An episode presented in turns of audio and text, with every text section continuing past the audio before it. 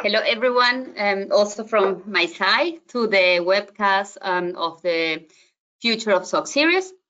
I'm happy to see um, many of you joining us today and also new companies um, to come back and hear our, our insights. Um, I want to share with you that um, we now have the recordings of our last uh, webcast online under the SOX Center of Competence page. So if you missed um, a um, past session, um, you can go there and download the material and also the, the recordings. For those new uh, participants, we um, are intending to hold these sessions between four to five times a year and provide you with updates um, and trends around the SOX landscape. We hold these sessions um, for the US um, for the US market and we replicate those sessions in Europe as um, as there are um, a number of US companies with large operations in the EU, but also many European um, companies listed in the in the uh, in the US. So today we will be talking about a um, very important um, topic around the usage of um, tools and technologies in um. We have talked, we have mentioned this um, quite a lot, um, so this trend um, in other webcasts, and um, we also saw the response to the survey um, where there was an increase um, around the use of data and analytics in their SOX programs to 66% versus 8% in 2016, last time we had the survey. Um, so I'm very excited about um, the session today. I'm very honored to run this webcast with my fellow partner from the US, Sue King. You know Sue from uh, previous sessions. For the new joiners, Sue is our global head of SOX. Um, my name is Luisa Esterhazy, and I'm leading the SOX Center of Competence um, of KPMG Germany and the EMA Corporate Compliance Hub. So we hope to trigger some thoughts and questions um, from you during our meeting today. I will be happy if you can share them, as Gabby mentioned, using the chat option, and I will be monitoring the chat um, throughout the whole session and bring them to our discussions. And in case we don't get to answer them, we will come back to you. So now, Sue, the floor is yours. Thank you to have you here today. Thank you so much, and uh, it's great to be with you uh, with you all today. And um, as uh, Louisa said, we're going to be talking about uh, tools and technologies. So this is an extract from our SOX survey uh, that we completed at the end of last year. And you can see that as people responded, they were talking about control optimization and improvement of business processes as being uh, the top areas that they were going to be focused on for this year. So this is definitely a, a, topic that I know is very high on everybody's list. I think, you know, when we talk about tools and technologies, um, you know, a lot of times people say like, oh, you know, um, you know, kind of um, using bots or, you know, generative AI. Um, you know, Sue talked to me about all of those. And and the reality is that when you're talking about uh, about automation, you really need to start with the basics. Um, so start all the way at the left-hand side here around standardizing processes, which I know everybody hates the fact that, you know, we always go back to that. It sounds like using bots um, would be kind of the, um, the, the silver bullet or the the um, the perfect answer to be able to uh, to avoid this. But but ultimately, you know, really getting to that standardization of processes so that you can really get the most benefit from uh, from the automation that you're going to do. And and you know, obviously, since we completed that survey, you know, now we're in uh, much more of a recessionary period. Certainly here in the U.S. we are, and so everybody is focused on uh, on cost containment and and driving efficiency from um, from a cost perspective. And so I think you know kind of this move towards um, automation and standardization becomes even more topical. So you know this whole standardizing processes, and then you know before you start moving to using um, bots and uh, and, and AI is really to say, what are the controls that you have uh, or the functionality that you have within your current systems um, that you should be configuring and making sure that you're using using the best of.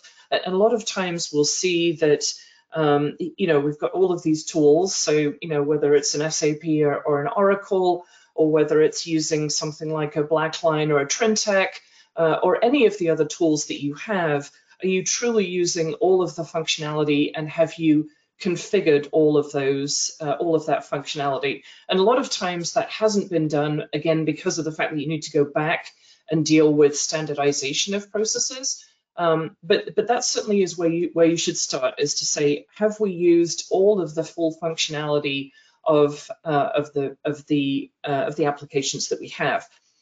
Then, like once you've done that, if you're not able to achieve some of the automation uh, then that's when you start looking at bots. But you don't start with bots. You, you, the bots really should be thought of as being a way to uh, to solve some of the functionality that doesn't uh, doesn't exist or doesn't reside within within the applications that you have. So you know you can see the way that we have it presented on this slide here is think of it like stepping stones. So you know start with the standardization and then you know if you've got a manual control, how do you then move that to be uh, a semi-automated control? So in this example where you know the report automatically identifies the variances for you, or do you move up to more of a configured control where not only does it show the variances, but it automatically flags these are the items that meet the criteria that you need to explain. Um, and then, you know, moving further up is then say, okay, how do we start using data analytics that then can start identifying some of these cost center trends. Um, and then, you know, moving up into more of the usage of bots and artificial intelligence is then continue up this um, so that then the the the bots can start um, um suggesting draft explanations, um, and then moving obviously as you move up to artificial intelligence, uh, then it starts learning from from past history and can start being better at, at explaining some of those. But so, so that, that's just one example of going through kind of a cost center review, but, but really wanted to start with this whole process of, of that this is a series of stepping stones. Now, the one thing that has happened, um, you know, very recently, as we all know, you know, there's this whole concept of generative AI or ChatGPT uh, that everybody is focused on right now. And one of the thoughts is that, uh, that one of the abilities of using GenAI allows you to skip over kind of all of these steps, right? So to go from the, left-hand side and jump all the way over to the right-hand side because of the fact that um, you, you, know the uh, Gen AI has much more flexibility. You don't have to do the coding. Now, you know, I think we all know that that uh, I certainly wouldn't suggest that today uh, given that you still get um, you still get inconsistent answers from Gen AI. Um, and you know, I think we all know about the fact that if it doesn't know an answer, it kind of makes something up or infers something. Um, so I don't think we're quite there, but I do think that you know, as we think about kind of what is the what is the future of, and, and when I say the future of, I don't mean future way way out in the in the future where we've got flying cars, um, but more uh, you know, I think within the next year or so, we will see much more of an evolution from a, a generative AI perspective. So uh, let's stop here and just do a quick polling question. So has your organization adopted the use of data analytics in the execution of the first line?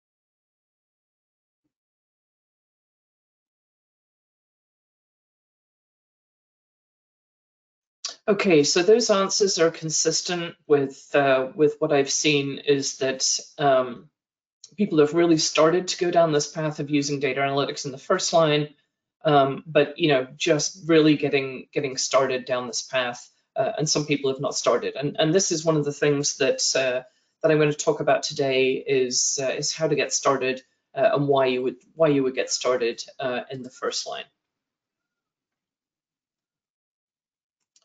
Okay, so just continuing on with with generative AI, um, it, you know, I'm not going to spend a bunch of time on this. Um, I, I, know that this is evolving, but um, you know, it's it's it's kind of the next generation of artificial intelligence. Um, you know, depending on your point of view, this could be the greatest thing or the worst thing that is going to come. Um, but one of the things that we we talk about from a KPMG perspective is um, is making sure that, uh, that this occurs in a um, in a well controlled manner, right? That um, that we refer to as resp responsible AI. Um, and obviously, when you start allowing that much more control, um, you know, how do we make sure that um, well, certainly the AI is learning good behaviors, not bad behaviors, and, you know, certainly all of us from a control perspective then start saying, well, you know, how do I prove, like, how do I, how can I explain uh, or justify what the um, what the AI did? So uh, that's why I was saying, you know, uh, everybody is talking about this right now. Yes, it's going to be amazing, but um, but obviously as controls people, I'm going to focus on that. But uh, everything that you can see on this wheel here are things that we've got to think about from a um, well, all of the words you can see there, right? From a security perspective, from a an accuracy perspective, uh, certainly from an accountability perspective. So just wanted to give you that perspective uh, of, of where we see this going.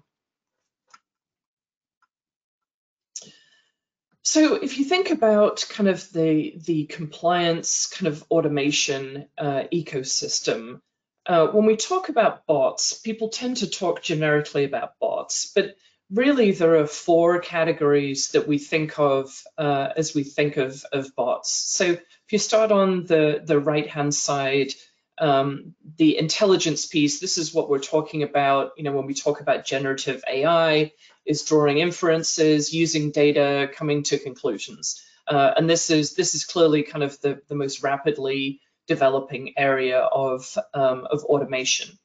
If you go to the, the bottom right-hand side where we start talking about, uh, you know, bots and process mining and automation um, kind of at its, its most kind of basic or simple, this is the area that uh, I'm going to be spending time talking about today is how can you start using uh, robotic process automation? How can you how can you start using process mining? Um, and obviously GRC workflow is something that uh, we've talked about on previous webcasts, but all of these uh, can be very helpful from a SOX and controls perspective. So then continue around the wheel. So the, this, uh, this third quadrant here around data. So, you know, we all know how, uh, how important it is to have uh, clean and accurate data.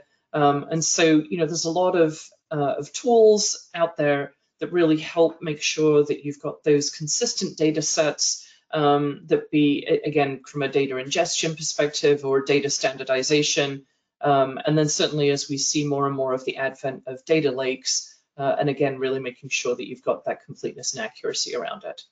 Um, and then just for completeness, the fourth, uh, the fourth, fourth area of automation is around interaction. So this whole concept of, um, you know, things like chatbots, which I think we're all becoming much more used to uh, in terms of actually getting things done. So just wanted to set the stage there to make sure we were all uh, understanding what we mean by, uh, by bots and automation. And obviously there's a lot of different pieces of this. Um, but like I said, we're predominantly going to be talking about this bottom right-hand uh, quadrant here around automation uh, in today's session. So, you know, the, the uh, I'm going to talk about this a little bit more, but did just want to talk about the three lines of defense and make sure that everybody was understanding what I meant by three lines of defense. So the first line, this is the actual, uh, the, the business operations, the people who are actually executing the controls. Um, and so that's what we refer to as the first line, the people who are actually responsible for the processes uh, and for the controls that are within those. Uh, the second line, right, so this would be more of a compliance type function. Um, now, depending on the size of your company, a lot of times smaller or mid-market type companies don't necessarily have a formalized second line or the second line is integrated, uh, either some of the activities are integrated into the first line or some are integrated into the third line. But certainly if you have a larger organization, you would typically have this compliance function. Um, so, you know, think of it a lot of times like uh, you, a lot of times you would have like IT compliance, or you would have, um, you know, vendor compliance, all those kind of compliance functions would sit here in the second line. Um, and we'll talk about how uh, the second line is using continuous monitoring and data analytics. And then the third line here, uh, this is where you get to the um, uh, internal audit function uh, and or, you know, you start thinking about kind of coordination with the external audit. Um, so, you know, uh, sometimes you see a SOX function that is sitting here in the second line, but they may outsource the testing to internal audit in the third line, um, or other instances you might have SOX actually sitting in the third line, uh, and both of those are fine. But just wanted to set the stage in terms of what I'm talking about in terms of the three lines of defense. So, you know, the, the key piece here while we're talking about tools and automation is that the the the best place to to put your tools and automation is in the first line. And, and as you can see here, you know, if I think about kind of where the, the pressure to change comes from, you know, we've got the regulator here on the right-hand side, which in the US is the PCAOB. Um, and the P PCAOB through inspections then exerts pressure here on the external auditors.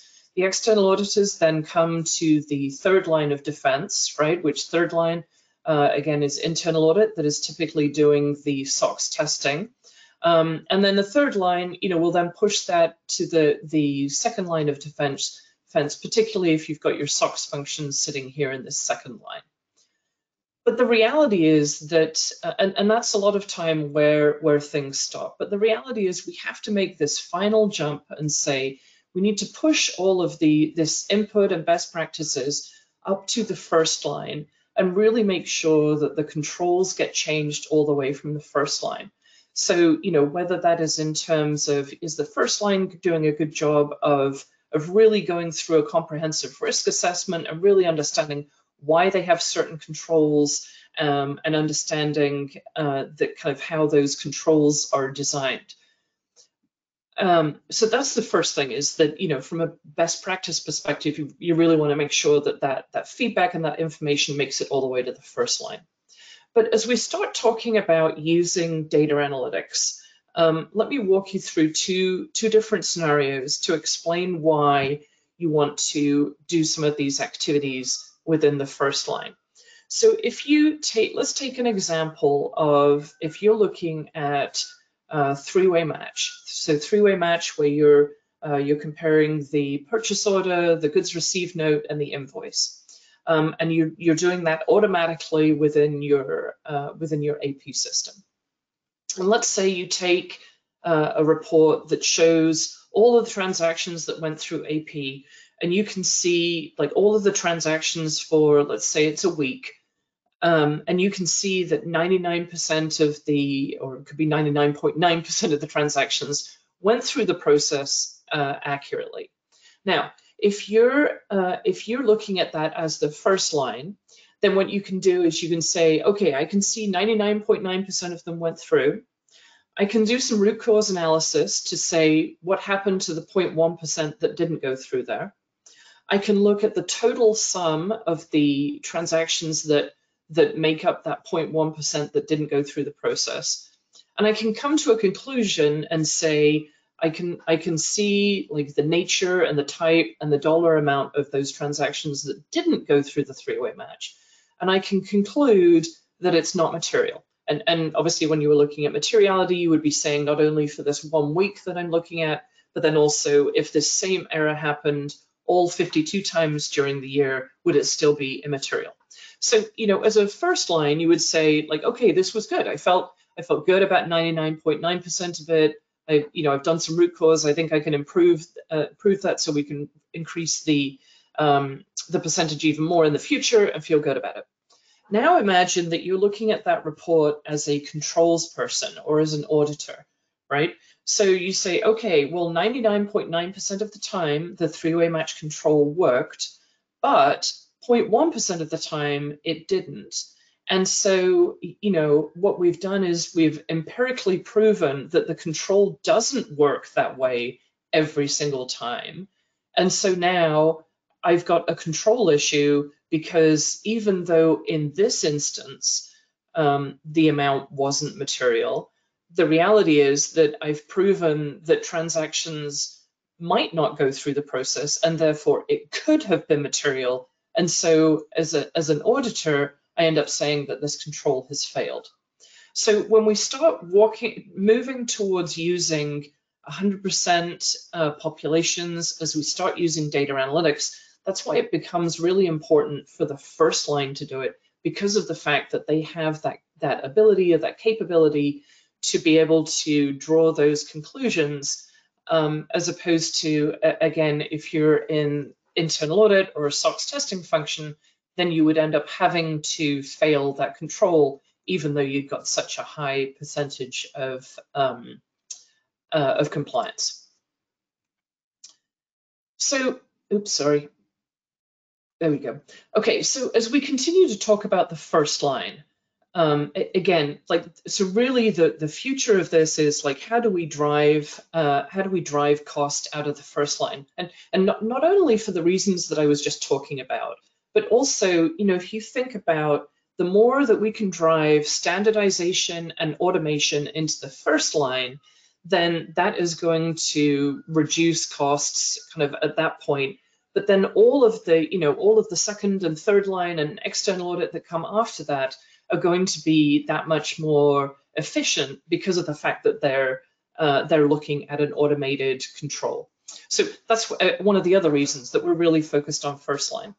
So the way to read this graphic is that on the um, uh, on the uh, sorry on the x-axis here, this is the maturity. So on the left-hand side is a very immature uh, first line. On the right-hand side is a much more uh, much more mature or uh, kind of state-of-the-art uh, first line. And so let, us take the left-hand side here. So you know if we're looking at an immature first line, you would say, okay, I've got some general IT controls. I've got a whole lot of spreadsheet controls, which we all know how, uh, how challenging spreadsheet controls are.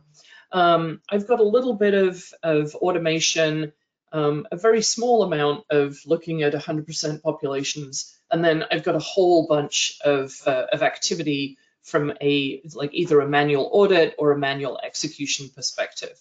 So this, you know, I feel like is indicative of where most environments are uh, most first line environments are today. So now let's look all the way at the far right of what, what do we wish that it looked like, right? So you can see that you would have a few more general IT controls um, and you would have eliminated spreadsheets. Now, do I honestly believe that we can totally be done with spreadsheets? I'm not sure that we're ever going to give them up, but at least let's say that you get down to very few spreadsheets, very specific uh, circumstances. What you also get to here, though, is a large section of automated business process, process controls. So, you know, this is where you're driving a lot more, um, a lot more automation, a lot more continuous control monitoring. So, for example, um, you know, certainly in the IT area, that you would be having, you know, uh, tools or bots or uh, configurations that were looking automatically looking for segregation of duties, looking for terminated users, looking for um, uh, password complexity, like all of those things that we end up testing as a point in time, all of those, the tools currently exist that you can do continuous control monitoring on that. Um, it, you know, I know that within the KPMG environment, we have a lot of these, um, you know, turned on from a controls monitoring perspective. So let's think, for example, like uh, you know every time I connect to our, our our network, my computer gets scanned, and if I have downloaded any uh, uh, any software that's not allowed, so for example, uh, things like Dropbox and Box are not allowed. Um, obviously, from a um, uh, IT uh, security perspective. So if I had downloaded them, uh, then it would automatically flag them. Although actually our tools have now progressed even more and it just, it just flat out won't let me download them. So th those are examples, um, you know, kind of simplistic examples of like some of the continuous monitoring that can be put in place that again exists today. Um, so certainly some of the segregation of duties tools, or certainly some of the terminate, terminated users tools these are uh, these can be built as um, as ongoing continuous monitoring that can be done, um, so you're not left in a situation where you've got an issue at the end of the year. So then moving up, so this 100% population testing. So the example that I just walked through around a three-way match is a good example of 100% population testing. And this really aligns with kind of our vision of the future of finance right? So as we look at the finance function is to say, you know, how do we move away from spending time doing the close and how do we spend time then analyzing the close? And so, you know, really getting to this, how do I look at 100% of the population? How do I start using data analytics to be looking for trends? And again, spending that time looking at the results rather than looking at the results of the close rather than kind of doing the close. And then you can see here that you end up with, you know, a very small amount of kind of manual effort uh, that probably would be around those areas that have lots more of estimates and, uh, and assumptions and a lot more subjectivity. So again, I, I, just wanted to give a perspective of kind of where where we think the future of finance is. And again, you know, if you think back to the first slide that I had that was kind of those stepping stones, um, kind of moving up the continuum, again, is, is the, the, the secret to this is really saying how do you use all of the configurable controls that are within your first line to really help move, um, move things forward. So, you know, the other thing that uh, I, I, know that I've talked about before is, is just this whole process improvement. Uh, I love these little robots here, right, saying, um, you know, that ultimately, yes, we need to be, um, you know, increasing the bot performance, um, but, um, you know, really getting to the more that you can standardize a process, the easier it is to build a bot uh, and the bot becomes less complex, which ultimately means that it's less fragile and more dependable. And so, you know, really getting to that, you know, you have to drive to that standardization. I feel like it's one of those things that everybody talks about. It's very hard to do. Uh, I was just talking to a client the other day that was talking about their shared, shared service center um, but actually, it, as the more that they talked about it, it really didn't operate as a shared service center. It really was um, was operating as a, a central location. But you know, they had one process to support France, and one sort process to support Italy, and one process to support Germany. So it just happened to be a co-location.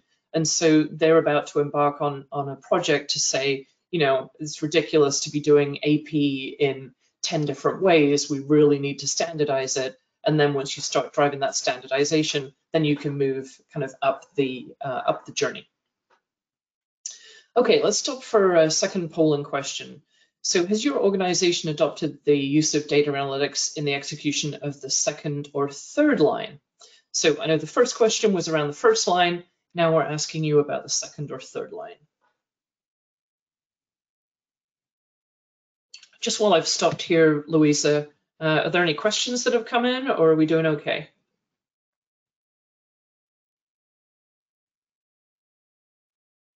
Um, I think we have, um, let me see, we have quite a lot of um, comments in the chat, so there is a lot of activity. Um, I think there are more like comments so okay. at the moment. Okay. Perfect. Yeah, and I'm sure, yes, I know you can see, you know what content we're coming up with. So, um, okay, so very consistent, uh, very consistent answers to the uh, to the first question is yes, people are starting to to move down this, or like there's a few people who've, who've got there to a moderate extent, um, and then about half the people are kind of looks like just getting started, and half people have not yet started down that journey. So again, very very consistent with what uh, what we've seen from our audiences in the US. Okay, so ultimately, you know, as as you drive down this this path of getting to to a lot more automation, is that you know in the first line, you know, ultimately you get you get comfortable with a, a, a set of data, which um, you know I know that that is easier said than done. But if you know once you got comfortable with this data set, then you could be analyzing that. So you could be doing transactional and ledger analysis. So what I mean by that is when I was saying you know, spend time analyzing the close, not doing the close, is that you would spend time saying like, okay, do the results that I have make sense? Either, you know, either looking at, you know, kind of how have balance sheet amounts moved up or down, um, or looking at, we'll, we'll see some examples later on. So looking at, you know, how many journal entries got posted, um, or what are my, what are the different, um, inventory levels or what does my revenue look like? So again, moving to a lot of this kind of transactional and ledger analysis, this, you know, reviewing kind of what, uh, what happened. Secondly, you would have these conf configuration and user access analysis. So again, when I was talking about, you could have the continuous monitoring around your IT environment um, and really could be running that on an ongoing basis. So rather than having those issues at the end of the year, then you would be doing that on a continuous monitoring perspective. And then the final piece would be around report validation. And um, again, there are some tools out there right now that certainly if you've got a tool within a, um, let's say within an SAP environment, um, you know, the, the GRC, um, the GRC control module can be configured to monitor um, report configuration and can flag anytime there's any changes to reports. So you know, again, once you're once you're able to eliminate uh, Excel spreadsheets, then you can drive to a lot more of that continuous monitoring. Um, so, you know, I know a, lot of times people look at this and say like, okay, well, there's this, this so this sounds great, but we're never going to get there. Um, you know, I will tell you, yes, I don't know of any organization that has got completely there, but the the tools and the capabilities are definitely definitely there and people have started being able to apply this across some of their um, some of their controls and some of their activities. Here's the reason why we need to be moving forward is that, you know, if you look at all of the external audit firms, all of the external audit firms are investing heavily in tools and technology. Um, and it's something that the, the PCAOB and the SEC uh, are very focused on and are actively encouraging. So, you know, as I look at how uh, how audits are executed today, um, some of the tools that external auditors are able to do. So, you know, this first piece around ledger analysis and data analytics, like external auditors are already doing that. Now, you know, a lot of times when they're doing those data analytics, they're relatively they're relatively simple. So it might be analytics saying like, okay, I'm going to look at your uh, your balance sheet as of now, and I'm going to compare it to the prior quarter, the prior year end, uh, a comparable quarter um, last year, right? But they're going to be looking, they're again look, doing those analytics to look for unusual variances. And so if the auditor is going to be do it, doing it, then you need to make sure you've got ahead of that so that then as they come and start asking you questions, that you you've already been able to research that. So again, that moving to that whole like, you know, have you had time to stop and actually look at the results rather than being so focused on, on executing them? The other thing that auditors have done is started to take large data sets and, and do analytics on them. Although again, the analytics a lot of times actually is just visualization. But if you think about if you were able to take revenue and you were able to show it graphically, you could show it by day, um, you know, by month. Um, first of all, that would show any anomalies that you had, right? So in terms of, um, you know, if, if, there were revenue recognition issues, um, you know, whether they were intentional or in, uh, uh, intentional or unintentional, right? They would stand out if you showed them graphically because you know, we all know that everybody focuses on cutoff for the last few days of the quarter, but what if somebody was smart enough to say like, oh, well, I'll, I'll move it, you know, much further back where the auditors won't look. So, but showing, but showing that data graphically allows you to see patterns, right? A lot of times they're looking for, you know, as every um, business unit, every location has a certain pattern to their revenue recognition, depending on which uh, which industry you're in, right? So if you're in retail, then obviously you would have, um, you know, kind of certain surges kind of in the fall period. Um, if you're in software, you always end up a, having a surge at the end of the quarter. So, so, but again, using that visualization, the external auditor is then saying like, okay, now how are we going to tailor our um, our audit approach? So, for example, in the if they're looking at visualizations, then they would say rather than taking a random sample of revenue transactions, I'm going to sample those where you've got these spikes where they look unusual.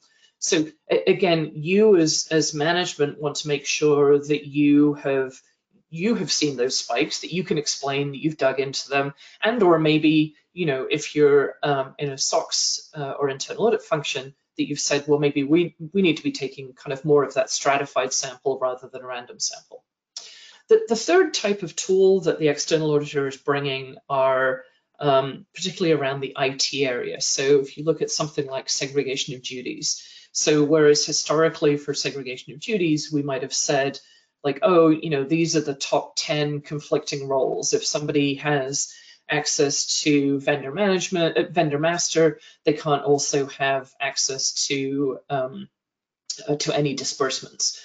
Okay, so that has worked, but now, right, the external auditors are able to bring like a specific segregation of duties tool. So, you know, whether it's like a FastPath or whichever other brand is out there, and they're able to put all of the um, all of the provisioned access through that tool. And so, you know, we all know that anytime you run some of those tools, you start you start off and you find a whole bunch of exceptions, right? And a lot of times when you look into those exceptions, you start getting the answers of, oh, well, that person didn't even know that they had access to that, or that person had never used that access. Well, okay, okay, that might be what it is, but ultimately all of that access should have been cleaned up and revoked. And so, you know, the reason that I'm explaining to you where the external auditors are going and whether whether some of you have already experienced this change in the external audit uh, or whether you know it's still coming, the reality is that this wave is coming, and I want want to make sure that you as management understand like you need to get ahead of this so that you can start seeing or, or start working through some of this. So let's take the segregation of duties example that I had like I want you to be able to run a tool and be able to clean up your environment so that then, you know, no matter which tool the external auditor brings, um, you will be ahead of that. So anyway, I know I spent a, a, little bit of time on that, but I did think it was important for you to understand kind of where we're going directionally. So there is a couple of questions um, coming into the chat after in mm -hmm. the mm-hmm. last in the last minutes. So let me share some of those thoughts um, with you. Okay. So in our organization, there are a lot of departments which have been trying to use process mining, not very efficient. Where do you think is the best way to start using data and analytics, or, or it is better to centralize this for cost purposes? Hmm. Well, let's see. That is a great question, and um, so yes, I know a lot of well, gosh, there's there's a lot of sub questions in that, right? So so uh, process mining, and I know we're going to talk about process mining later, right? I think that process mining can have so many different applications uh, that yes, it's it's tough to justify the cost of something like process mining, uh, whether it's a Celonis or you know one of the other process mining tools out there. It's tough to justify it just to support your uh, internal audit or SOX testing. But I think, you know, as organizations look at it and say, you know, ultimately Celonis can be used to enforce some of the rules. So when I was talking about the first slide about standardization, you can actually use Celonis to be able to enforce some of those rules. You can set up those parameters and you can you can do it so that you know maybe you start off with a like a much higher dollar amount and then you know kind of over time you start reducing the dollar amount to really drive the standardization through so yes i understand that process mining is expensive but again you have to look like and, and that's why i've spent so much time on on the first line is saying you know what is the what is the future of right and how do we start investing you know as we continue to see you know a focus on cost pressures and a focus on um, not being able to find as many qualified employees as we want like we have to be able to drive to that automation. I think, you know, when you start talking about data analytics, like a lot of times people say to me, you know, well, is this going to, you know, is this going to instantly lead to a reduction in the time and effort and costs from a SOX perspective? Um, and the answer is no. It's not going to, you know, if, if I tell you to stop doing data analytics today, it's not going to instantly uh, make you that much more efficient. But as I was saying, um, you know, the external auditor is coming, right? And for those companies that I know that have started to be on the receiving end of this, what they have found is, you know, that they're spending a whole bunch of time like right at that crunch period, kind of in the January, February time period when you're trying to get the audit done and suddenly all of these additional questions are coming up, right, about, you know, and you're trying to resolve issues like from my examples, right, whether it's around segregation of duties and provisioned access, or whether it's around what's going on with these different transactions. And so, you know, the the time and effort is still being expended. It's just it or currently it's all being kind of squished into that uh, that year-end audit time. So, but you know, it is going to be a journey. Uh, it's not going to give an ROI, you know, instantly in the first year, uh, but it will ultimately get you to uh, to a much more efficient, uh, much more efficient place. Thank you, Sue. And actually, you just answered another question that we had in the chat. Um, we have one question around the uh, auditor's reliance. So when we start to use more DNA around testing, how do you think could this impact external auditors' reliance? Yeah, so uh, so let me answer a different question than you asked, right? So let me start off with data analytics in the first line, which is what we've been talking about uh, so far. So people say to me like, okay, well, if if you start taking like the like the example of I had that I had of the three-way match where the first line is looking at 100% of the population, and people are saying like, okay, well, how uh, how are the external auditors going to react? Well, the reality is, right, that now the external auditor has a totally different control that they need to test, right? So if you were an external auditor looking at that, okay, you might want to get comfortable, like how do you make sure that you got 100% of the transactions, right? Do I agree with your conclusion around the fact that it wasn't it wasn't material both for that time but also across the course of the year? Um, and then once as the auditor you get comfortable with that, you're like, okay, well, that's your control, right? That's how I'm going to test the control. I, I know a lot of times I have people say to me, well, but if the external auditor is still going to pick their sample of 25, you know, like what am I going to do? And my answer would be, they can pick as many samples as they want. And even if they find exceptions, the reality is I'm going to point back to this control I have that is saying, yeah, I know that I've got exceptions in that 100% sample but I've looked at 100% of it and therefore it could not have been material because of the fact that I'm looking at on a on a daily, weekly, monthly basis, whatever um, whatever frequency you're looking at. So you know, I think by that that's why I think really by changing the first line that that causes your auditor that they have to have to shift.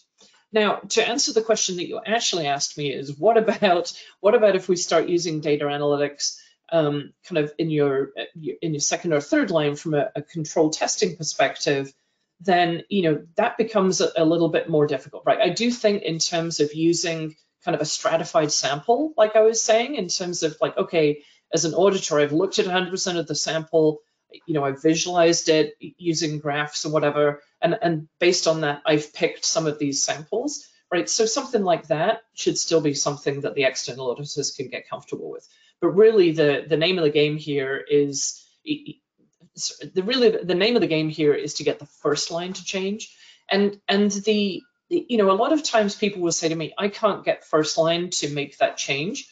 And so, you know, again, going back to my example of the, you know, reviewing the 100% population of the uh, of the three-way match, a lot of times I see that the second or third line controls function are the ones that actually um, that actually create this analytic that you know they get the data sets they get comfortable with the data they get it working they get it to a point where okay we are at a high level of compliance and then once they've done that then they pass it to the first line and say okay first line i need you to execute this on a daily weekly monthly basis so in terms of of where it needs to sit uh, is one thing But if you can't get your first line to be able to spend the time or, or don't have the skill set to be able to drive them, down that, then I would least encourage you to say, um, kind of you as that, that internal audit or SOX function can drive down that path. Thank you. So I think there are a couple of more questions, but let's move on because they will be Okay. answered on the on the um, on the next next part. Terrific. Okay, so when we start talking about, you know, kind of what what could um, what could some of these visualizations or what can could some of these analytics look like, right? So again, this is something that that you would have as a first line, right, to be analyzing in this case, right, the journal entries, and you can be looking for those items that stand out or that are, are that are anomalies right? So that then you can be saying like, okay, I'm going to dig into some of these and get some of the answers. And you can see here, you, you know, on, on the, the right-hand side are some of the some of the types of questions that might might come out of this. Now, we also know as you look at these questions on the right-hand side, you might say, yep, those are the kind of questions that the auditor is already asking me because we know that the auditors have been looking at journal entries for a long time.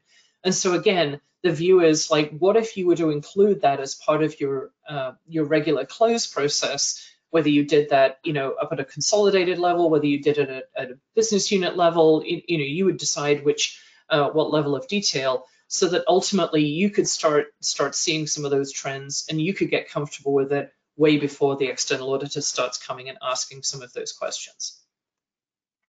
So, you know, also, you know, as we talked about um, inventory shipments, right? So I, I talked about this example, excuse me. So at the top, you can see, you know, kind of revenue by month. You can decide like, okay, which of these months look odd or not. Um, on the right-hand side here, we've got um, an analysis showing um, uh, units that were shipped as well as units that had been returned. So again, as we all know, right, returns is is often um, uh, often an indication that you've got channel stuffing or, or, you've got some some other issues going on with your revenue process. Um, and then down at the bottom, as you can see, you've kind of got these daily shipments. As I was saying, um, you know, kind of if you were going to do some uh, some fraudulent activity, you would, um, if you were smart, right, you would put it kind of in the middle of the month. So I might say like, hmm, what's going on with this? this uh, September 15th um, shipment date, why is it so high? Um, and then obviously you would say like, okay, it's the end of the quarter. Um, I might have expected us to be pushing uh, shipments, but really want to take a look at some of these and make sure all of these, um, you know, really uh, met our revenue recognition um, criteria. So these are some of the examples I'm talking about in terms of first line, being able to visualize it, like having time to analyze the data, um, as part of the close process. This, I know, I know this page is kind of tough to read, but this is the, the concept here is saying if I'm, you know, down on this column are all of the balance sheet accounts, and then saying I'm going to compare quarter to quarter, um, look at, um, you know, kind of variances across the various different, uh, the various different periods. And again, this is something that absolutely the uh, absolutely the external auditors are starting to do. And, and, actually, as you look across the bottom tabs of the spreadsheet here, right, you can see that this this tab was was designed to be identifying variances that exceed the threshold uh, that again you want to explain. But you can also see we've also got you know looking at negative uh, negative balances, whether that's you know whether you've got um, uh, you know, a debit in AP or you've got a credit in accounts receivable. So anyway, kind of negatives or inverse uh, balances, you know, mapping changes where you've got uh, GL accounts that um, that have been mapped differently. Um, you know, you've got a current balance that is zero. Why would you have a GL account that has zero? Let's make sure those all make sense. Um, and then, as you can see, kind of kind of the complete uh, analysis. So again, you know, a, a lot of times as we start talking about analytics, people tend to think they, they go all the way to artificial intelligence, and I don't have the tools and skill sets to be able to do this. But you know, when I start, you know, kind of analyzing some of this, you know, as you can see, a lot of this can be done, you know, in Excel. It can be done using Alteryx. Um, you can use, you know, Power BI, Tableau as part of the visualization probably these are all tools that your organization already uh, has or is using. Okay, let's go to uh, next polling question. So has your external auditor started to use data analytics in the execution of their planning um, or in the execution of their actual audit work? So just while you're, ans while you're answering that, that question, um, you know, a lot of times it is um, the auditors are spending a lot more of this analytics time in the planning or the risk assessment phase. Um, and then, you know, the other trend that we're seeing is the auditor spending a lot more time in um, the test of design phase versus the test of operating effectiveness. So, for example, um, you know, I might have said that in the past, um, auditors might have spent, let's say, kind of 10% in the planning risk assessment, 10%, maybe 20% in the uh, walkthroughs or test of design, and then, you know, uh, 60, 70% in the test of operating effectiveness. You know, now I'm seeing much more of, you know, they're probably spending more like 20% in the risk assessment. Um, they're probably spending, you know, 30 to 40% in the test of operating effective, uh, sorry, test of design, uh, and maybe only spending 40% in the test of operating effectiveness. So, um, you know, again, really, they're spending time doing this this analytics um, in their planning. So, um, so these results are interesting. So I'm glad to hear that people are seeing that their external auditors have started to move down this. So, um, you know, uh, hopefully all of this is resonating with you in terms of the types of questions that you're being asked um, are the types of topics that I'm talking about here. Um, so just continuing down this path, right? So balance sheet flux analysis, again, this is kind of more uh, around what I was talking about before, but I think you get the idea of the, uh, the different analysis that can be done.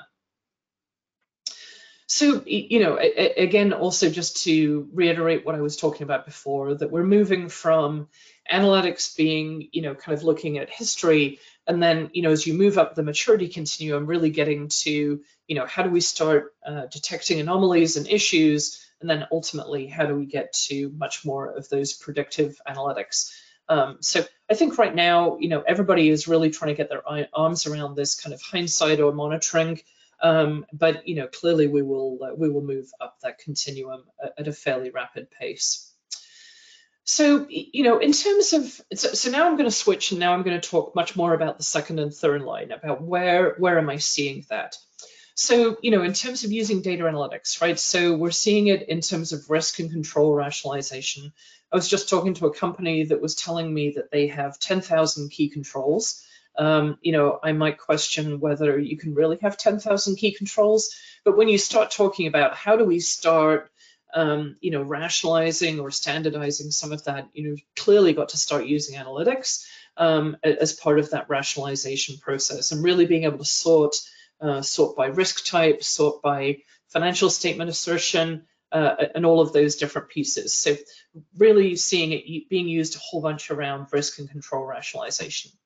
Um, the use of process mining for data-driven walkthroughs, I love this as an idea. I will uh, talk a little bit about uh, process mining in a few more slides, but just, you know, kind of really walking through and saying, you know, rather than me asking you what does your standard process work like, so that people say, oh, I issue a PO and then the goods are received and it matches to the invoice. Like, how about you, how about we spend time saying what actually happens in your process so that by using this data to show them like how your process actually works, then I might say, well, yeah, but 25% of the time the goods are received and there's no PO. Or 20% of the time the invoice is received, but the price is different than the PO, so it has to go back for reapproval of the PO.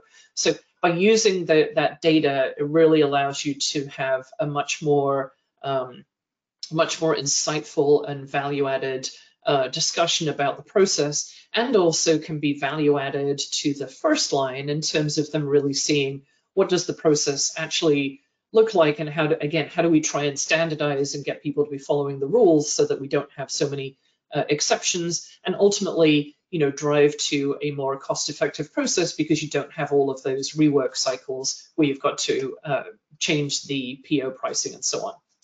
Um, you know, ultimately, I think, you know, you do get to more uh, more assurance if we start getting, uh, as we talked about, right, as the first line is, is focused on 100% data sets, there's much more focus on uh, data accuracy, uh, data governance, and around compliance with the process. Um, and then the final piece is that, you know, uh, as you start being able to monitor more of this, then you can start getting to process benchmarking, continuous monitoring, um, KPI analysis to be able to compare them. So uh, lots of lots of elements that you can start uh, start getting into uh, from an analytics perspective. So when we start talking about analytics, like I feel like there are um, there are various different ways that you can think about analytics. So the first is kind of this proactive monitoring. So which is saying, you know, kind of the the always on, like always reviewing analytics to be able to to be looking for some of those issues. So um, you know, one of the use cases here would be segregation of duties, right? is you know kind of that proactive monitoring of wait a minute you just provisioned this access uh, that has conflicting roles and flags it straight away.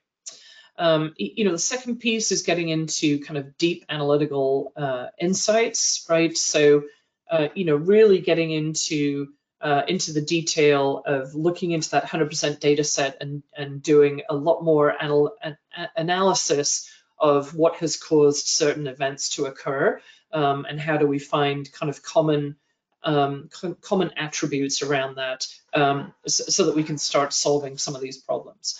Um, and then the final piece is like around activating technology. So, you know, one of the things that you're starting to see is the use of technology in the execution of, of controls. So whether that is um, using kind of optical recognition to be able to analyze contracts um, and then actually use that to be saying like, okay, I've analyzed the key terms in the contract and this is either a standard contract and so can go through our regular revenue, revenue recognition process or I've identified that there are changes been made to our standard contract and so it gets routed through um, uh, through for uh, revenue recognition analysis. So again, tending to see a, a lot more of the, those um, analytics procedures being used.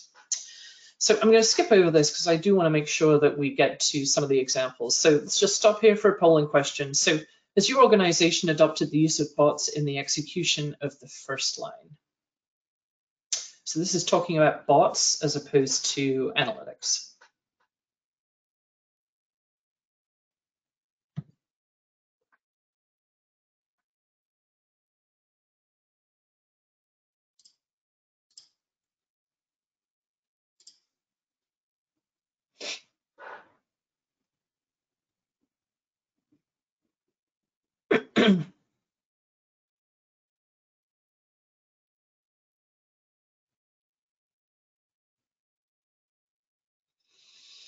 okay, good. Okay, so people have started to use bots in, in the execution of the first line. And, and like I say, you know, bots at their simplest form can just be, um, you know, take this data set and put it in column A of my spreadsheet or uh, take this data set uh, and interface it into a different uh, into a different system. So uh, I'm I'm not surprised to see that uh, that some of you have started moving uh, using those bots. I think you know what's tricky for those of you that are auditors um, is that a lot of times it's hard to know when a bot has, is being used. Um, and you know certainly as we start seeing more them being uh, easier to develop, uh, more readily accessible is going to be even harder for us to, uh, to spot those. Okay, so these are some of the revenue analytics that um, that, that we're seeing uh, second and third line use. So when I was talking about the external auditor using analytics for a lot of their planning and risk assessment, this is equally where I'm seeing uh, the internal audit and SOX functions starting to use analytics to be able to drive some of their planning and risk assessment, right? So a lot of times when we talk about, when I talk about risk assessment, people instantly go to thinking about scoping, right? So, okay, so scoping is one, one piece where you say like, okay, these are my, these are my in scope locations, balance sheet accounts and whatever. Okay, once you've decided that's in scope, then what I'm talking about is risk assessment. So saying like, okay, as I look at my as I look at my control set, um, you know, I'm going to put relative risk to them. So like at the most basic level, you might say, okay, if I've got a control and there the control uh, process owner has not changed, the control design has not changed, um, and I haven't had any issues with this control in the past few years, then you might say like, okay, this is a lower risk control, and so maybe I don't need to do as much testing around this. So, so this is what I'm talking about from a risk assessment perspective, right? Is to also then say, as well as the, those elements that I've just talked about, you would also say like, okay, let me also look at the data here, right? So, so in this case around revenue, to either say whether I feel like this is a riskier area or not, that I want to do more or less testing, but also would allow you to get to that stratified sample that I was talking about of like, oh, you know, like in this case, for example, um, I can see that the shape of revenue and the shape of credits are about the same, which is what I would expect. Um, but, you know, equally you might say like, okay, well, if I had such a low amount of revenue in November, but I had such a high percentage of credits in uh, in December, what's going what's going on there right? So so that's where you start looking at this and say like maybe this this helps you pick your sample. Um, and again when I, I, was talking about a lot of times uh, internal audit or SOX would develop the the visualization or the analysis and then pass it to the first line and say hey first line this is some of the analysis that you should do. So let's dig, dig into some of the other uh, analytics that you could uh, you could do in this area Okay, so this is looking at the at the four-way match. Now, this four-way match is something that uh, that the external auditors are really focused on, right? So looking at you know all the way from uh, well, you can see here right, the sales order, the sales invoice, the shipping note, and then getting all the way to cash receipt. Because ultimately, if you can if you can complete that circle, then you obviously feel really good about that revenue. And so here you might say like, okay, there's something there's something weird going on in May. Like why um, why is the sales order revenue so much lower than my sales invoice revenue, for example? So um, so this is something that you would want to look at, particularly as you know in this instance it doesn't look like it could be a timing issue because if it was a timing issue you wouldn't expect to see so such close alignment uh, in those two lines kind of through the period. So again, this is something that, you know, I certainly know is very easy for me to put up on a slide here, and I know is very hard to achieve in, uh, in, in uh, kind of real life, which again goes back to my comment that a lot of times it's SOX or internal audit that spend the time understanding kind of data and how to how to get into it to be able to prove this. One, one of the one of the questions that I get asked all the time again is is this, the, the, similar to the question Louisa just asked me right about the the the ROI like is this actually going to benefit us? Um, I, I, have a real life example. I, I, obviously can't share the client, but um, there's a very large public company who the external auditors came in and they did this analysis or something very similar. Um, and based on that analysis, they concluded that there was a material weakness around um, around revenue because of the size of um, of issues that they had found. Um, that client then ended up spending two weeks. They put had like like all hands on deck, all kinds of overtime trying to analyze it, and ultimately they were able to prove that there were uh, there were errors in the external auditor's analysis. But think about that in terms of, right, if they hadn't had that two weeks, or if they hadn't been able to have the people with the skills uh, to be able to really dig into that, then that company would have ended up with a material weakness when in fact there wasn't anything wrong with their um, with their revenue. So this this is another reason that I'm really encouraging you to say like how do we how do you start getting ahead of this and start um, start going through the data one of the other things that I think is coming is that, you know, as the external auditors are using much more data, if you're a company that can help uh, provide the, the, the auditor with, um, with clean data that doesn't have anomalies and issues with it, then that's going to make the external audit that much more efficient and ultimately is what's going to drive you to be able to driving a much more competitive external audit fee as opposed to right if the auditor's coming into a highly manual environment uh, or an environment where you know there isn't strong data governance and they're constantly struggling with those type of issues, um, then that's clearly where kind of your external audit costs are going to continue to, to increase. And I think we will see that kind of divergence of companies that have really, really been able to um, to adopt and leverage technology uh, and all of these tools that we're talking about versus those that are still in very much a, a manual mindset. Um, okay, so something else that you can do is to be looking at outlier analysis. So you can either do this just on pure dollar amounts um, and or you can do it on standard de deviations. Uh, those of you that remember uh, all of our statistics classes, um, you know, can figure out how to do this outlier analysis. But again, uh, you know, would say like, okay, some of these transactions that are way out, uh, way outside the norm are probably the ones that I want to be uh, taking a look at from my, my sampling perspective. So AR aging analysis, right? So this is something looking at like, okay, what does my, uh, what does my aging look like?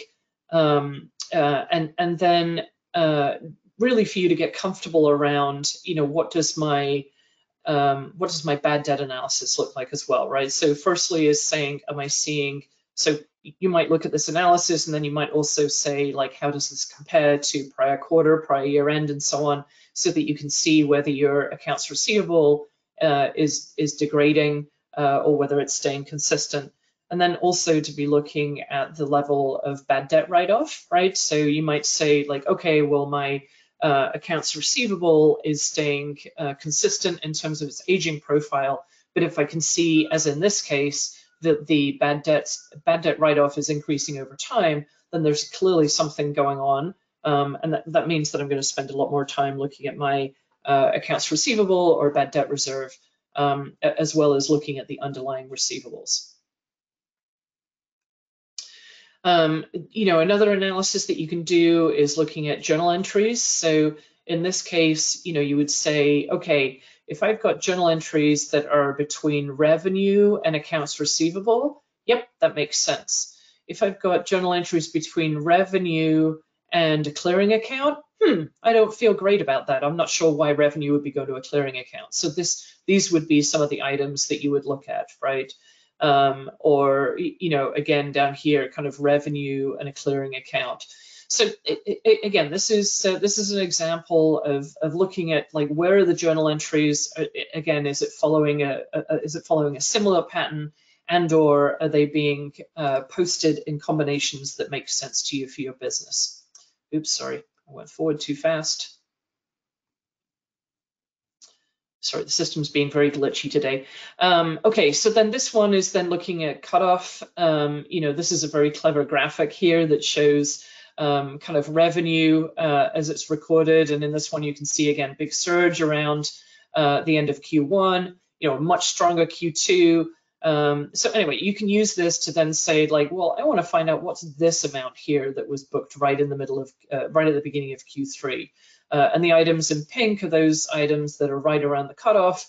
Um, so certainly in Q4, I would want to understand what is this spike and why why do we have such a low quarter in Q4 and then suddenly have this spike? So again, I think you get the idea of there are lots of different anal anal analytics that you can run to analyze your results. Um, okay, have you received new types of questions or uh, inquiries from your external auditors as a, as a result of them analyzing full data sets.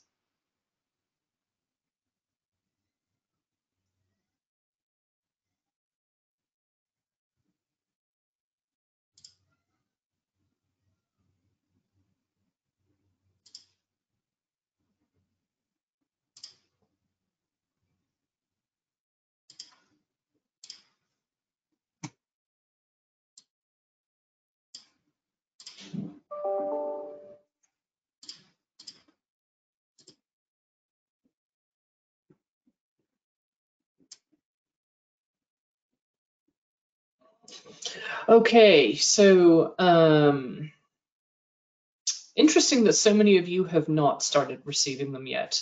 Um, but I can see that some of you have started to, and you know, I think that the you know the external auditors are still trying to get their arms around like how to use all of these tools. Um, although you know, I know uh, you know, I know certainly from a KPMG perspective, we are continuing to push this, and uh, we'll be mandating a, a lot of the use of them for the 2023 audits, and I am absolutely certain that the other big four will be uh, will be doing something similar. Okay, so uh, let's talk about process mining. So I, I, talked about this a little bit, right? So process mining is really um, being able to take all of the data and then showing kind of how uh, how that data flows through the organization. So if you look here on the right hand side, so we've got the the process start here is, you know, this one has 98,000 uh, transactions that went through that that were created in the purchase order, right? but then you can see um, by the time you get to scanning the invoice, you've only got 77,000 because you've got a variety that went like alternative routes. You can see here, you know, kind of when you get to the goods received, how many of these times, you know, does it have to cycle back around for reapproval? So again, there are, uh, you know, I, I, I, love this process mining. I just, I just, um, I find it fascinating in terms of kind of uh, how the data is actually flowing. Um, and again, whether you're looking at it from a controls perspective and saying, like, okay, well, um, you know, how, like in, in this example, you can see, right, how many times it goes from uh, scanning the invoice to, directly to payment and didn't go through invoice booking. Like, okay, so does that mean we need to have a, a, a separate control here because we've got a large percentage that are not going through this invoice booking process, right? So when I was talking about, um, you know, kind of in a standard walkthrough, people would talk about kind of these large blue dots, right? Creating a purchase order, goods received, scan the invoice, book the invoice. Um, but you can see there are lots of other uh, lots of other paths that things take. And so, from a control perspective, do I want to have controls around any time there's a, a price change from the PO or there's quantity change, and or um, you know, from an efficiency perspective, um, you know, should we, uh, which should we be, how do we eliminate some of these so that we truly have a standard process? Um, so as I said, you know, this technology can be can be expensive. Um, you know, certainly from a KPMG perspective, we're doing some managed services where we're running some of these to give people kind of an, an, an initial snapshot of what their process looks like. Uh, again, as part of that either um, process transformation uh, or controls rationalization or just understanding, uh, again, doing a data-driven walkthrough, which is uh, which is very um, uh, much better solution.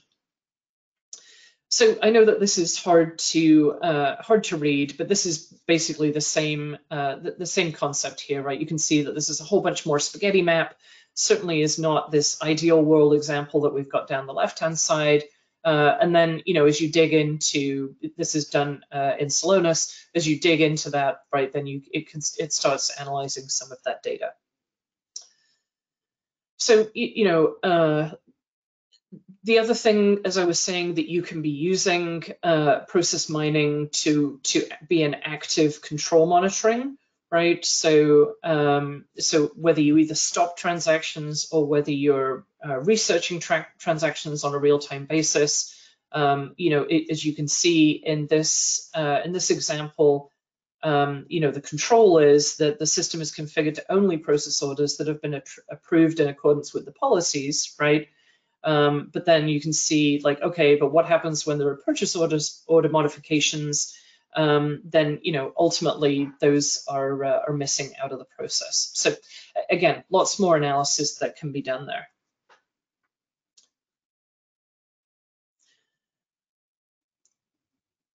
Um, you know, I think again showing uh, analysis of, of various different transactions, right, to be able to show um, you know, how many, right, you can see here, only 65% of invoices went through the automatic three, three-way match. Very different from the example I was giving, right, at the 99% level.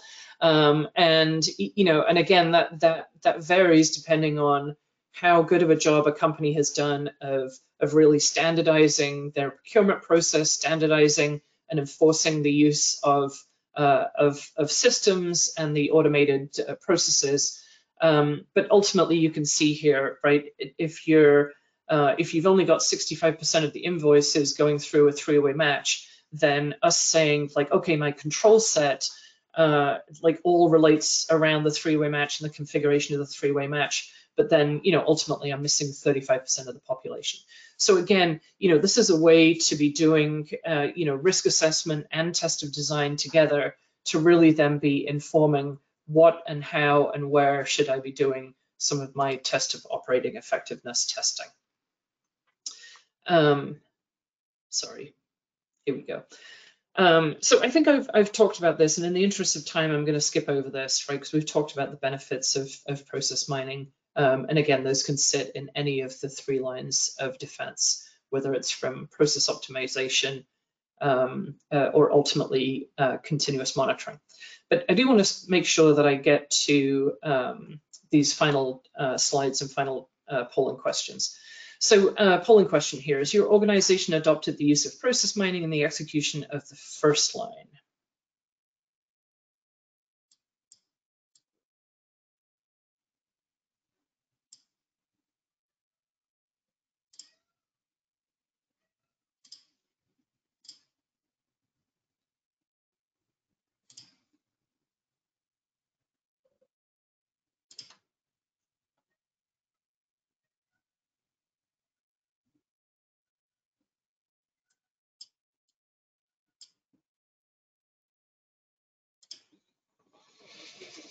Okay, good.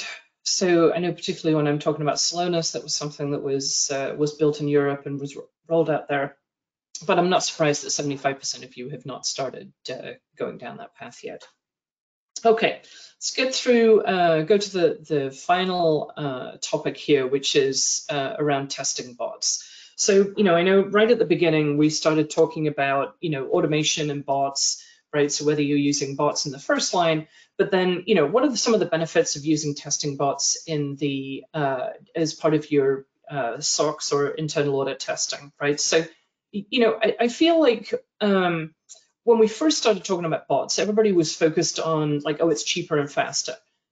That really has changed now. Everybody's now really focused on quality, um, right? So quality and also capacity right? So that that ability to say, I'm going to take 100% of the population. So let me give you an example of something that a bot could do that um, that that would be very very hard to do as uh, manually. So you could say, I'm going to take all of the um, all of the all of the IT tickets in my ticketing system that have been approved, um, that are approving for um, uh, access and then I'm going to take all of the access that has been provisioned in my system, and I'm going to compare for everybody and make sure that that only the access that was approved has been provisioned and that all of the provisioned access has been approved, right? So could you do that manually? Yes, that sounds like a miserable task for some poor staff auditor. Um, but you know, you can have a, a bot do it and, and it can do it very quickly. So, you know, the difference with a bot is that it can take 100% of the sample um, and really can give you a good sense of that. Now, again, if you're going to a bot that is going to be doing 100%, then, you know, if I was if I was going to build a bot like that, then um, then that's something that I would put in the first line, right? That that could then be part of your continuous monitoring to say like, okay, I need to make sure that um, you know, a lot of times we see when you end up with a, a, segregation of duty type issue, it's because the wrong access was provisioned. The, the ticket approved the right access, but then when the human was actually provisioning the access, they gave them additional access or gave them the wrong access. So again, you know, going back to my concept of, of if you've got a 100% um, data set and you think that there's going to be exceptions, then again, make sure that you move it into the first line. Some of the other areas that you can use testing bots for is terminated users, right? So we know that terminated users or uh, leavers, I, I, know a lot of times it's called leavers in Europe, um, right, is is this is an area that that is um, that is super hard to get right. That you know, a lot of times you're provisioning or deep deprovisioning thousands of uh, or maybe hundreds of thousands of people, and then you get a few of them wrong, and that ends up being a control exception. So many companies have gone to using a bot. So basically, the same bot that an auditor would use, right, is to say, um, here are my active employees in the HR system. Here are the people who've got provisioned access. I'm going to I'm going to have a bot that compares that on a daily or weekly basis. Um, so again, once you get that up and running, um, then sure you can run that as an audit or SOX procedure. That's certainly what your external auditor is going to do. But again, much much better to be running it into the first line. And again, you know, when it comes to building these bots, um, I, I'm I'm obviously giving a very simplified version because you know I'm saying active in the HR system, are they provisioned? Right? We all know that there's then going to be exceptions of well, what do I do with contractors or what about people who are on leave of absence? So that's why you know a lot of times I see the SOX or internal audit function are the ones that actually spend the time saying how do we make sure that we get the data sets right um, and, and, get all of the get it working properly um, and then we can be passing it into the first line. I think as you can tell, um, you know, a lot of the uses of bots are in the IT area, um, particularly in the IT general control area, and that's because that's where you've got data that is uh, is standardized and the data is structured, uh, and that's what a bot needs, right? Uh, unless you're going to build a really uh, um, and again, my opening comments about you know kind of this generative AI, ChatGPT, like the the beauty or benefit of that, I think, is going to be that it's going to be a little smarter than you know kind of your average bot. You know, you tell it to go and take the data out of uh, this field in this system and compare it with this field in that system. And so this is why bots end up being very fragile is because any changes you make, make to that, even if it moves one field over, the bot doesn't know that, right?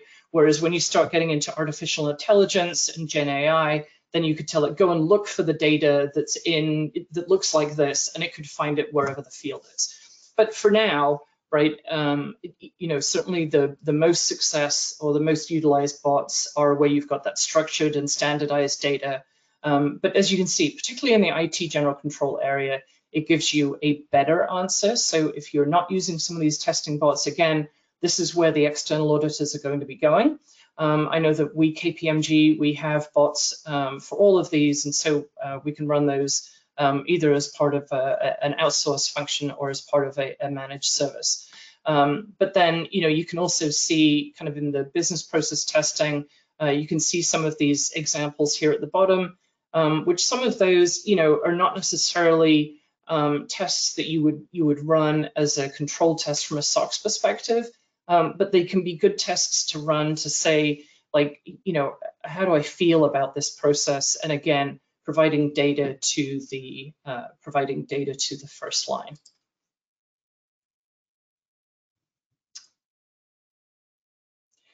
Um, so we talked about, um, you know, uh, IT. Uh, user access review is uh, is another area that we have used some bots. Uh, as we all know, user access continues to be an area that everybody's focused on, particularly with the increased cybersecurity risks.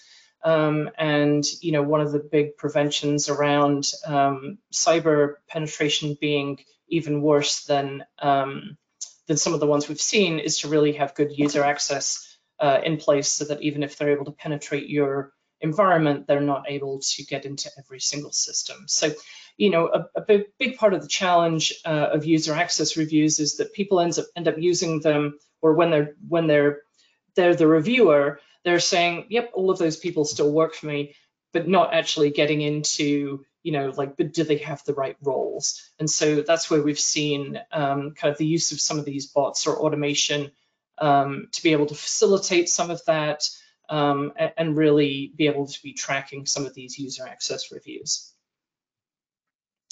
Um, and you can see here kind of like how we map all the different data sets together um, to be running some of those user access reports. So that's one of the many examples that we've got again around the the IT area. Um, so you know, I know that um, you know as we've gone through this, many of you have responded that you some of you have started on this journey, some of you have not.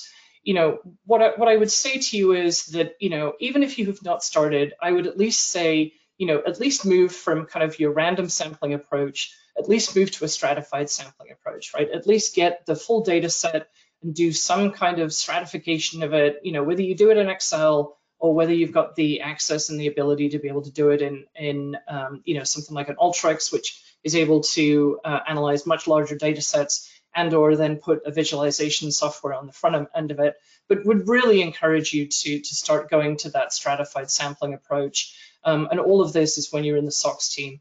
Then, as I've talked about, right, if you start getting to that review of the 100% population, that really needs to pass over to management to be in the first line um, to really start moving to that continuous monitoring. Um, but I know that much of that is going to be driven by you as the uh, as the SOX or internal audit function.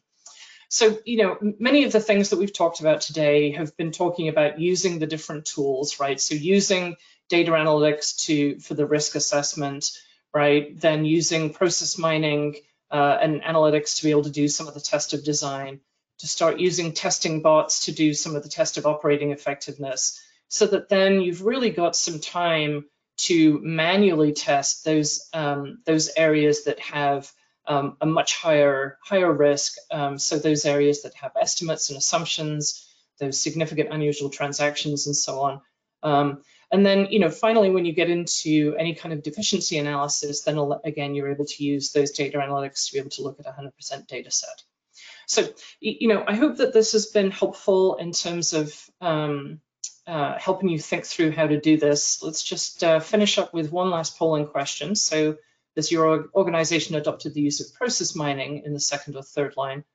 Um, so just while you're answering that, uh, so I hope that this has been helpful. Um, it, you know, again, we could spend a lot of time digging into each of these individually, but I wanted to make sure that we spent today talking about what are all, all of the different tools? How do they all fit together? Where are the external auditors going to give you kind of that, that, uh, that incentive? Um, but obviously, if any of these topics you wanted to talk about um, in more detail, then, uh, then Louisa or I would be, uh, be more than happy to talk to any of you about that. Uh, Louisa, do you want to finish things up here as we get to uh, the results here of the poll? Yep, thank you, Sue.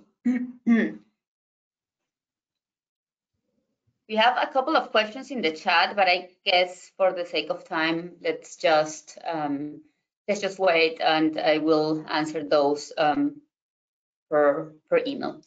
So I think here, um, yeah, I mean, I, I, I've seen um, process mining quite a lot in the third line, so I'm actually, you know, um, not well, not quite a lot, but actually when um, have seen that is mostly in the in the third line. So I'm not um, I'm not that surprised about about the answer, but we can see that there is a big portion where they have not where they have not used um, process mining yet. Um, for me, I think in the um, in the first line is actually quite quite nice to use it, or not not in the first line, but when we're looking into the process, you know, the comparison, as you said, between the reality and and and, and the theory. It's actually quite quite quite um, nice to see, and it's very efficient when doing walkthrough. So. Um, with this, we reach the um, end of our webcast today. Thank you very much for all the participants and for the questions, um, and also for you who are keep coming back to our um, webcast, as well as to the new company who joined the session. I'm very looking forward to see you in the next one. Thank you, Sue, for the great insight. It's always an honor having you um, in these sessions. And before I close, I would like to share with you the date of our next session, which will be July 17. And we're going to be talking about an integrated risk and integrated assurance approach. Um, we also have, as I mentioned, the uh, recordings and the material of our last session. So I'm happy to um, uh, to see many of you clicking on those and downloading the material. And with that, I wish you a very nice um, evening and a great start into the new week. Thanks. Thank you. Bye-bye. bye bye, bye.